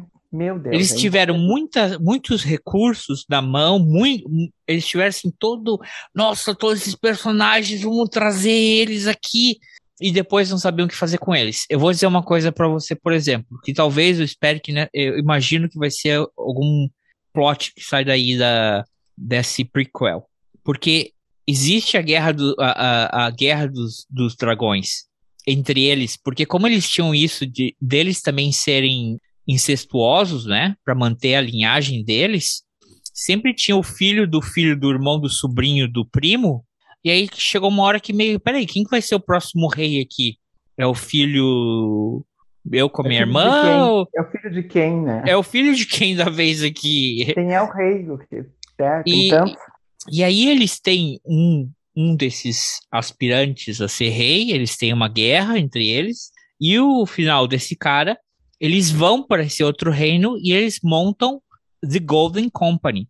Aquela Golden Company, é, é, que o Exército de Ouro. O Exército de Ouro, que é esse que está esperando ela na frente do castelo, e, e, e já, ah, chega lá com o dragão. Ok, se foi. O tão que falava, o exército, não sei o que, os caras vêm com, com um elefante e tudo mais, que são poderosos, porque no livro são poderosos, porque eles são parte da família dela, são, são Targaryens também, né? São mercenários e Targaryens. Aí ela vai lá com o dragão, dá uma baforada, ok, acabou os caras. Então por que introduziu esse ah, exército tão. Porque tá no livro? Ah, então nem tocasse no assunto, né? É, eu concordo. É que, na verdade, eu acho que a série ela existiu para a guerra de gelo e fogo, né? Que é. Acho que é o grande. É a única vez que a Daenerys sente que ela não tá com toda essa bola é quando ela enfrenta o, o rei lá dos que nunca morrem, o azulzinho dos olhos azuis. The Night King. The Night King? The Night King. The Night King. Puxa, tá bom, Léo, vamos lá. Vamos fazer o seguinte. Aqui a Hora dos Saldanhas, nós estamos, somos agora mega empresários, produtores da HBO. Nós vamos, criar, vamos refazer os últimos dois, a última temporada. Léo, por favor, seja nosso roteirista. Como é que termina a última temporada de Game of Thrones? Daenerys senta no trono e reina absoluta e Calma, mas eu- eu tenho- vamos lá, vamos lá, calma. Eu já, é eu já, eu já entendi. Desde o começo desse episódio, a gente entendeu que você que, que é a tua favoritinha aí. Vamos lá.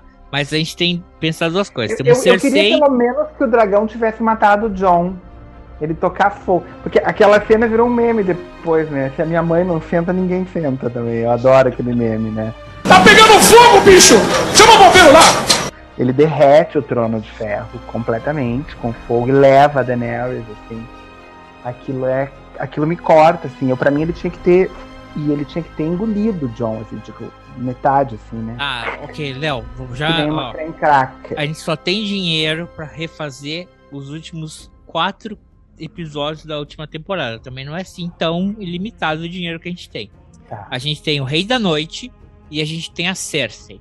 Como é Hum. que a gente termina essa história? É, eu, ah, com o Rei da Noite, eu gosto Já que entendemos que saga. você quer colocar a Khaleesi, a Daenerys, no trono. Para ela chegar lá, ela vai ter que passar entre o Rei da Noite e a Cersei, são os dois é, antagonistas dela. Porque já estabeleceu no- na série inteira esses dois mega inimigos dela. Como é que termina a série? Então, o Rei da Noite, pra mim, termina exatamente como a Arya fez. A Arya mata o Rei da Noite. Pra mim, ali não, não teve problema nenhum.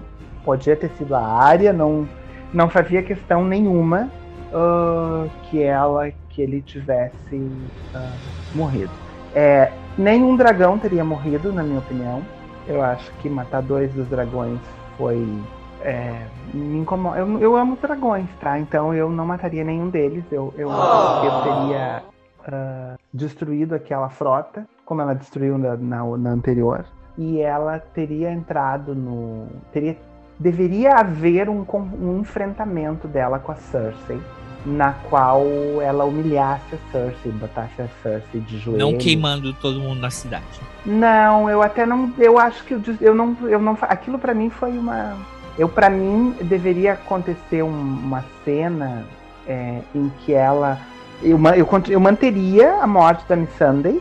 Eu acho que aquilo ali dá um tom de encerramento muito bom. É tipo. é- é- é- eu sempre Agora me é lembro pessoal. das horas na no filme As Horas, não sei se tu já assistiu. Eu adoro aquela cena em que a Virginia Woolf tá sentada na sala com o marido, aquela atmosfera nostálgica, completamente boring do casal, assim, né? E ela, eu vou matar a minha personagem. E o marido olha pra ela com um interesse desinteressado, vamos assim dizer, quase que desinteressado, com um interesse quase que mecânico, assim, por quê? E ela responde, porque é preciso que alguém morra para você valo- para que os outros valorizem a vida. Eu adoro essa fala da, do filme As Horas, e eu acho que, que isso na literatura, na, na, na narrativa funciona muito bem. A morte da Miss Sunday ficaria, como tu bem disse ali, né? Ficaria perfeita porque ela faria com que agora é pessoal. Agora é uma vingança. Não é só a tomada do trono, eu quero. ah, e ela, então, ela tapa na tua teria- cara, vagabunda. é, eu acho que merecia um enfrentamento, sabe? Uhum. Tanto, assim como o, o John enfrentou o Ramsay, o próprio Ned e o, Jaime lá na primeira temporada se enfrentaram.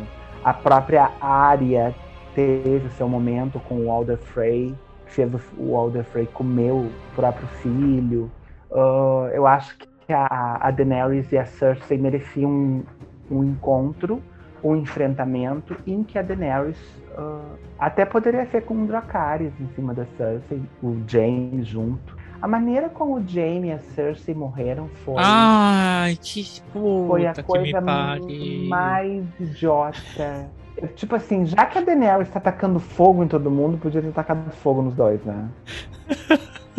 tipo, Eu acho que tem um meme desses que o cara vê assim.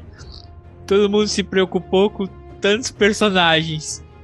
Esse aqui foi o que matou a Cersei. Aí tá um tijolo. Exato. eu não gostei, assim, me pareceu. Eu não gostei. Eu, eu para mim, a Cersei merecia, merecia um final mais digno, assim. Não sei se tem intriga palaciana aí, né? Intriga de bastidores, das atrizes. A gente nunca sabe como é que é o ego de quem tá nos bastidores, né? Ah, e os produtores, assim, em relação a tudo aquilo ali, porque me pareceu assim, tipo.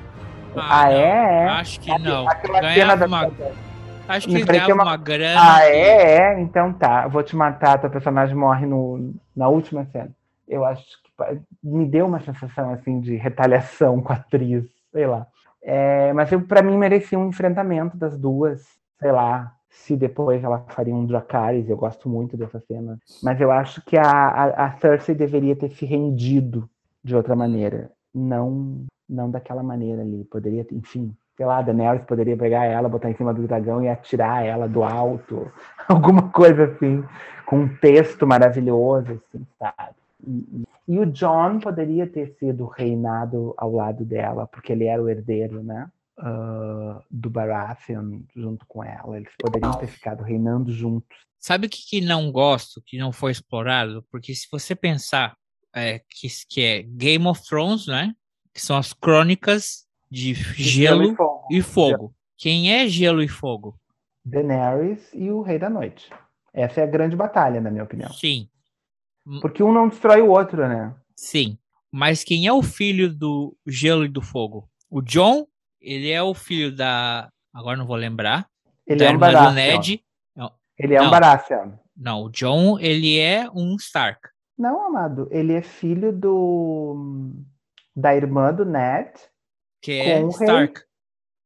com o, rei. rei. O rei. que é um Baratheon. Não, Ele é um Baratheon. não é. Por que, que a guerra começa? E vamos lá, que esse que é o grande cataclisma da história. O Baratheon tá para casar com a irmã do Ned. Lyanna Stark. Ok, Lyanna Stark. Rhaegar com seus pais. Ok, vamos lá. A Lyanna Stark, ela era para casar com o Baratheon, ok? Certo. Vamos se juntar. É o norte com o sul. Aí o que acontece? Ah, é verdade. Tá, tá, tá, tá, tá, tá, tá, tá, tá, tá. Ele não é filho do Baratheon, ele é o filho. é, Se o, o Baratheon descobrisse, mataria. Não, aí eles eram para ser casados. Mas é o que acontece. O Targaryen, o filho do rei, que já era casada, já tinha um casamento, O Rhaegar.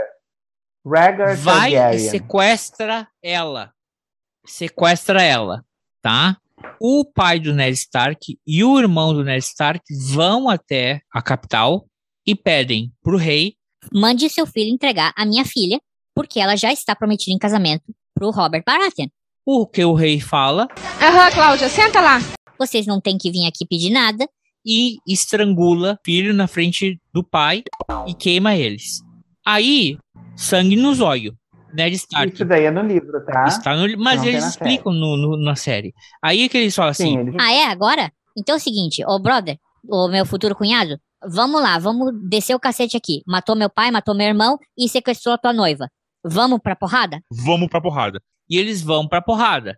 E aí começa a guerra, a rebeldia deles. Os reinos começam a se rebe- eh, rebelar contra os Targaryens, certo? Os, os dos dragão.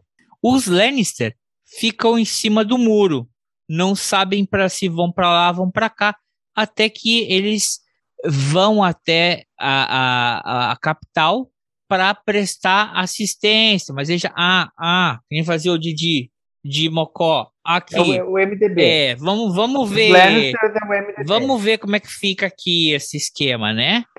E o que que acontece? Quando o Ned Stark encontra a irmã dele nessa guerra toda, nessa guerra civil, é uma guerra civil que acontece no reino, né?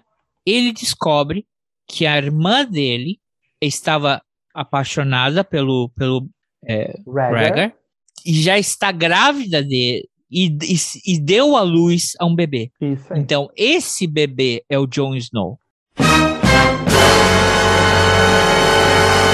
E esse bebê corria risco de vida porque o, o Baratheon não iria perdoar. Por duas, por, Porque por a- duas razões. Ele Porque tanto, o rei queria ele ela, tan- né? Ele era apaixonado por ela. ele tanto era o filho, Robert. o próximo, ele era o último Targaryen, por assim dizer, porque a Daenerys e o irmão fogem para uma outra ilha, não é? E toda essa guerra foi por uma, foi quase uma guerra de Troia, foi por honra. A honra, Mas eles não são irmãos, né? eles não o são a irmãos, eles são primos. Primos. Não, isso. perdão, na verdade ela é tia dele. Ela é irmã do Rhaegar? Rhaegar? Mas o Rhaegar não é o... Pai dela, não. O irmão que, é, que, que morre no início, né? Não, não é ele. Ela é a tia dele, entendeu? Bom, que que seja. Então, Uhum. ele é o filho do fogo com o gelo. A, mãe dela, dele, é dos Starks, que é o gelo, o frio, e o pai dele é dos dragões, que é o fogo, tá? Então ele deveria ter um papel ambíguo nessa relação. Ele poderia ter ascendido ao trono, não tem problema. Eu até não me Ou ele poderia ser resistente, ele sim poderia ser o cara que matasse The King Knight. Não a área, porque tudo que o cara tocava virava gelo ou virava zumbi. Por que, que ele tocou a área, a área não virou nada?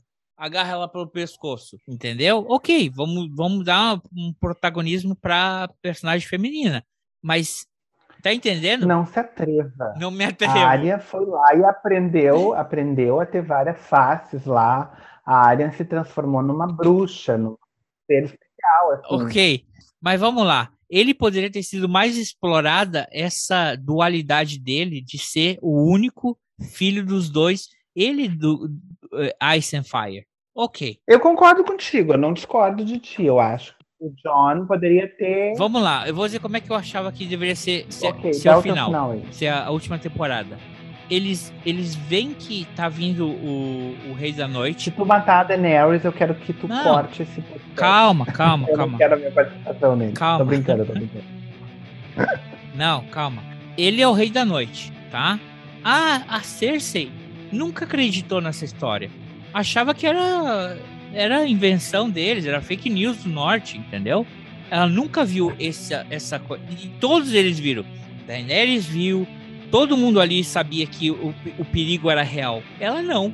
Ela achava que o perigo dela era, era a Daenerys, eram os dragões. E eu achava seria muito mais legal se eles tivessem que recuar até é, é, King's Landing, com o Rei da Noite chegando, aí eles todos, que são os inimigos entre eles, tivessem que fazer a grande guerra final deles, a Cersei, a Daenerys, o Jon Snow, todos eles contra o Rei da Noite. O Rei da Noite chegando até. E aí ela vendo por primeira vez os zumbis da neve, que esse pessoal existia, entendeu? E aí tudo o mundo dela cair. Brrr. Porra, realmente existem esses caras, não sei o que. Eu neguei todas essas. E aí tu retirou a morte da, Meli, da, da- Tu retira aí dessa história a morte da Missandei. Porque aquela guerrinha. Pode até Vai. ser, pode até deixar aí. Eu gosto do teu final, não precisa ter aquela morte daquele dragão. Não precisa... Pode até chegar, ela é o seguinte, ela chega lá pra gente conversar e ela vai e joga a mina da coisa. Aí ela, Pariu. Mas calma, eu sou centrada. Eu já passei por sete temporadas me lascando, enfrentando o tirano. Não vai ser essa louca que vai me tirar do sério. Eu sou muito mais do que isso, ok. segura, segura aí. Faz o que eu te falei. Eu não guardo raiva, eu guardo nomes. Deixa vir. O problema da Cersei é que a Cersei queria o trono. Ah, mas calma aí, Léo. Deixa vir o Rei da Noite. E aí tem aquela grande batalha entre, entre eles até matar o Rei da Noite. Quer que a área mate o Rei da Noite? Pode ser a área que mata o Rei da Noite. Não tem problema. Mas que seja aquela batalha épica final entre os humanos, bom, mal, cinza, marrom, verde escuro, contra o pessoal do gelo, o zumbi do gelo. Se elimina aquilo ali. E aí sim, aí as coisas se resolvem entre os humanos que sobraram, entendeu? Aí seria uma, uma situação plausível de um pau a pau entre Cersei e, e Daenerys, entendeu? Porque já não tem mais soldados, já não tem mais guarda, eles já gastaram tudo pra evitar aquele grande mal. Aí teria quase que um, uma, uma- um embate das duas, entendeu? Porque já não tem. As duas rainhas já não tem mais peões e cavaleiros e torres. Já estão expostas, porque elas tiveram que gastar tudo contra esse grande mal que era o Rei da Noite. E aí se justificaria o tal do Rei da Noite, porque ele, para morrer assim tão rápido, naquele. daquele jeito, depois de causar também tanto incômodo, converter um dragão num dragão de gelo, aí É, aquilo ali foi. Ah, foi punk. Quer dizer, entendeu? Podiam ter feito isso. Eu chego até até dizer, eu vi um cara, o cara fez uma coisa bem legal na ideia dele. Fala assim, olha, a única forma Isso é fanfic, né? O nome disso é fanfic. A única forma de terminar isso aqui é terminar com toda a magia. Então tudo que é relacionado à magia se acaba. O Rei da Noite, os dragões Nunca. e o Jon Snow. Por quê? Porque ele é um cara ressuscitado. Ele depende da magia. É, Não, mas aí tu tira. Não, tu tira a essência da série, eu acho que não. Mas calma, aí o que o cara dizia é o seguinte, que Na última coisa da magia, ela tinha tido um. Ela tinha ficado. Porque ela não podia ficar grávida, né? E ela acaba ficando grávida por causa da magia e tudo mais do Jon Snow. E ela tem. E aí ela é a rainha. E ela tem descendentes, porque ela não podia ter filhos. Mas ela tem o último ato de magia, ela ter um filho do Jon Snow. E ela reina, e esse filho vai ser o de gelo e fogo, finalmente. Te entendi. Entendeu? Mas é isso aí, a gente infelizmente cortaram nossa verba aqui. E vamos lá pro prequel. Tu já viu o trailer?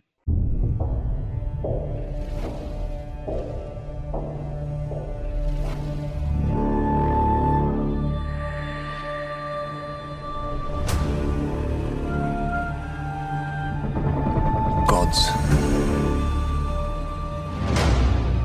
Kings. Fire. And blood.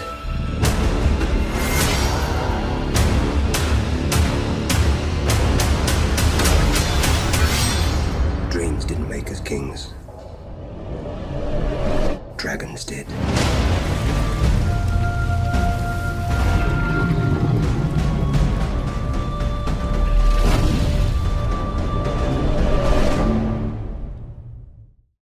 Já, e tô aguardando. Bah, para mim vai ser show. É, eu, eu vi num dos teasers que eu assisti que era a estreia era setembro de 22.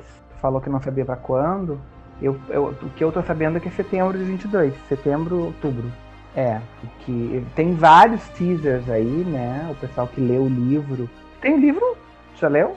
Ah, se tu conseguir a versão para Kindle, por favor, me passa, porque eu não Qual consigo. deles? O agora é o é sangue.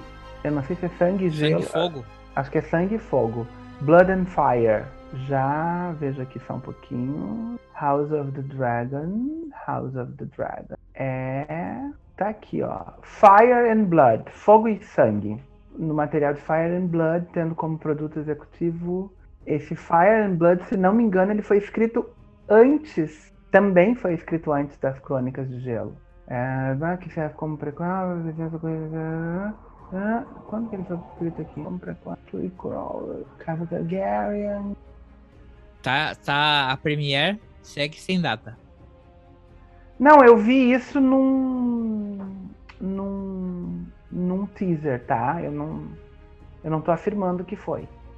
Ah, se você ver o último teaser, vai aparecer só 2022. É, não, mas eu vi um. um- Sabe esses canais que comentam os teasers? Uhum. Ah, eu vi vários quando eu vi as produções. Que, segundo esse canal, inclusive, é, é uma tentativa da, dos produtores, ah, enfim, de quem idealizou, né? Da, da- da produtora, não dos, dos caras lá, mas de se redimir com o público, né? Vai ter muitos dragões, assim, vai ser.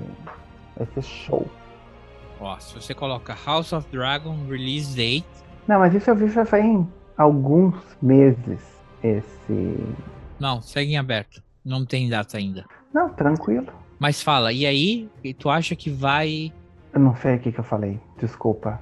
que vão aparecer os dragões, que vai explorar muito mais isso, que vai Não, essa série vai, vai contar a história dos. dos vai, já estão previstos aí, tem toda uma linhagem de dragões, assim, tem tipo. Porque o- os, três, os três dragões de Game of Thrones é Viserion, um, e Drogon. Né? O Drogon foi o, é o principal, é o vermelho e preto, né? Que é o, o- foi dado o nome dele em homenagem ao, ao, ao Drogo né? O, o Rhaegal foi dado em, em homenagem ao Rhaegar e o Viserion é o, ah, o é o, o outro irmão que morreu, né, no início na primeira temporada. Então os Mas eu acho é Drogon, Rhaegal e Viserion. Então, mas aí é quando eles. Será que é quando eles são exterminados de, por última vez? Ou eles já foram exterminados? Porque a história é que já havia alguns centenas de anos que não existiam mais. É 200 o- os duze- é 200 anos é 200 anos antes, assim. Não, a série vai ter vários dragões. Isso já está anunciado. A- a- o investimento em efeitos especiais para fazer os dragões é simplesmente fenomenal. No, assim. no, no teaser ele fala, né? É, o que faz um rei? É, é isso, é aquilo outro, é não sei o que, é não sei o que lá. E aí ele fala: Dragons. Dragons, é exatamente. Tanto que a, a, a Daenerys era temida por causa dos dragões, né? Então, enfim, eu tô, eu vou assistir, claro. Vamos mas assistir. Vamos assistir e fazer um podcast daqui a algum tempo. Certíssimo. E é isso. Ó, para não. É porque a gente falou tão mal. Pô, eu queria só que tu dissesse os teus três, elege o teu top 3 aí. Eu, eu, eu ia dizer uma coisa. Eu. A grande decepção, porque o, o David, o Dave Benioff, ele tem é, esse livro aqui, que é, City of Thieves, que é um livro. Cidade dos Ladrões. Cara, ele tem uma história que é. Como é que eu vou dizer? Sabe aquelas histórias que são chocantes, mas ela tem uma simplicidade e uma beleza na, é, na natureza humana diante de tanta crueldade, porque são dois são dois jovens soldados em Leningrado durante o cerco de Leningrado na Segunda Guerra Mundial, Uhum. onde as pessoas estão morrendo de fome no frio e eles têm uma missão de encontrarem ovos para fazer um bolo de casamento para a filha do general russo. E nessa missão deles, eles vão passando por a miséria que é a guerra e mas tem uma, é uma lição muito humana deles. É, é muito bom isso eu gosto muito e é com ele e é com o, o cara que fez essa cagada no Game of Thrones. Antes dele ser rico né? Antes dele conhecer o poder. Acho que realmente o poder corrompe as pessoas porque ele, ele agarra um roteiro de Game of Thrones e faz essa cagada tremenda. Isso aqui é uma sugestão a cidade cidade dos ladrões City of Thieves. Ele também tem um livro muito bom dele, ficcional, Hum, que é com o Wolverine. O Wolverine, sabe, dos X-Men. Ah, Sim. ele conta a história do Wolverine em dois, duas timelines, porque o Wolverine tem essa coisa da memória dele que é apagada, né? Uma na Segunda Guerra Mundial e uma na Guerra do Iraque. É muito bom também. Mas aí o cara vai lá e fica rico, fica poderoso, tem milhões de dólares à disposição dele, um, um livro super riquíssimo com um monte de personagem e aquela velha coisa, às vezes muito Uhum. mais muito é pouco. Às vezes quando o cara tem pouco, ele consegue fazer muito. E quando ele recebe muito, ele entrega bosta nenhuma.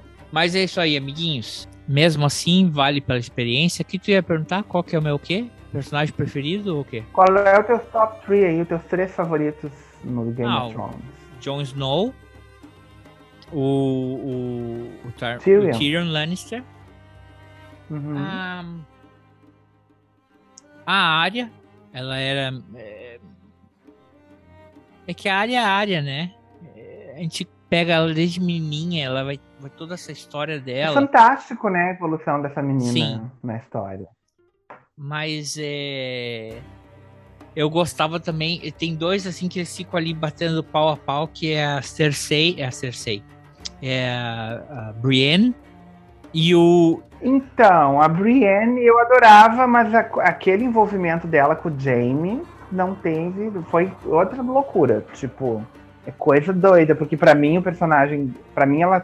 Houve uma insinuação assim inicial de que ela ia se envolver com o É. Tormund. E aí ela se envolver com o Jaime não tem cabimento. Aquilo pra mim foi descabido. Perdão, mas foi descabido. Eu fico entre ela e. Os, os de apoio são muito bons também, né? O que era o braço direito da. da... É como dizer assim, os escadas eles são muito bons, ah, os, os escudos deles. É, é ficar o Jon Snow, o, o, o, o Tyrion e, e a Daenerys, né? E a Daenerys. É.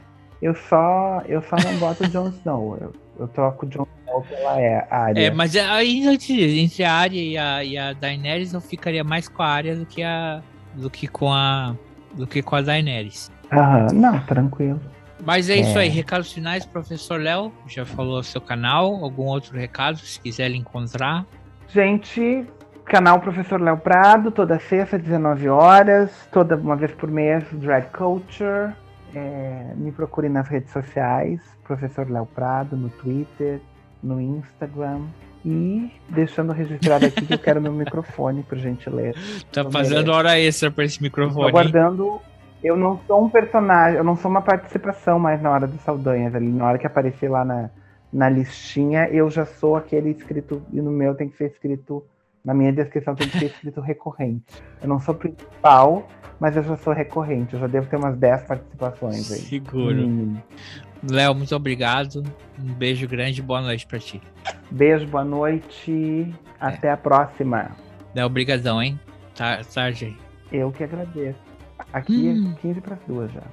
É que The Game of Thrones vai longe, né? Ah, mas a gente começa a falar e não para, valeu a pena muito. É sempre bom poder re- re- reeditar o ódio da traição. É, mas é realimentar, não é reeditar, eu queria dizer, realimentar o ódio. da- É igual uma traição. Pra mim foi uma traição. Putz, não Ele gosto tinha tudo. pensar No nível Ele tinha tudo ali pra. É isso, é aquela coisa. Quando você vê, eu, eu penso assim, a, o início de carreira do Spielberg, que ele era. Eu desejo que esses produtores nunca mais façam sucesso na vida deles. Que eles Ah, a Disney cancelou qualquer possível contrato que eles tivessem entre eles. por causa do fracasso do Game of Thrones ou por causa de algum fracasso no. Porque a no- Disney tinha contratado, estava ah, com um pré-contrato com eles, para eles fazerem é, uma próximo filme da Disney ou uma próxima série da Disney. Aham. E esse acordo, esse entendimento deles foi é, no meio, no fim, antes da última temporada de Game of Aham. e aí eles deram uma acelerada para poderem estar disponíveis e a gente viu o que que aconteceu, a euforia deles de acabar com essa série para para pular para Disney o quanto antes, né? E poderem abarcar um, um filme ou poderem abarcar uma série nova. Só que o nome deles ficou tão sujo no mercado que a Disney, não, obrigado. Uhum. Passar fome não vão passar fome. As criancinhas dele vão dormir muito bem hoje à noite e, a- e os netos deles também, porque eles ganharam uma grana federal com, com, ele- com a Game of Thrones, né, Léo? Fome não vão passar, nem os. Pra dizer a verdade, nem os netos dele vão passar fome, seguro dizer. Mas que. É. hum, Mas que poderiam ser perseguidos por um fracasso. é, porque. Que nem o, o, o golpista do Tinder lá. Assiste o golpista Mas do o golpista do Tinder, Léo, é, ele tá dando a volta por cima, sabia? Tu diz Uhum. cara? Eu vi outro dia uma chamada que ele tá, ele tá dessas subcelebridades em Los, em, em Los Angeles. Ele cobra 10 mil dólares por aparição dele. E o pessoal paga pra chamar ele pra festa, pra ele tá lá, posar de mauzão do Netflix, coisa e tal. Ele faz, ele faz caras e bocas, né? Pelo jeito, ele é um cara. É, o documentário é, é muito bom, assim. É, é muito bom. É, tipo, expuseram o cara, assim, né? Tipo, de golpes ele não vive Não, mais. mas né? agora ele é pago pra ser um- ele mesmo. Acredita? Que coisa doida. Tem gente né? que gosta Ser de olho, tem gente que gosta de remela. É, E a gente vive num é. mundo hoje em dia que parece que o pessoal gosta mais de remela do que olho. E pagam pela futilidade, pagam. E ele tá assim, porque isso que ele tá aspirando agora pra ter uma carreira de ator e coisa e tal. Tipo umas Kardashian, que não fazem bosta nenhuma da vida e ficaram super famosas, né? Produzem zero e são o que são. Ele, ele, ele, ele, ele viu que ele tem um filão e tá indo. E tá caindo de boca. Mas é isso, Léo. Boa noite pra ti. Aproveita teu fim de semana aí. Beijo, querido.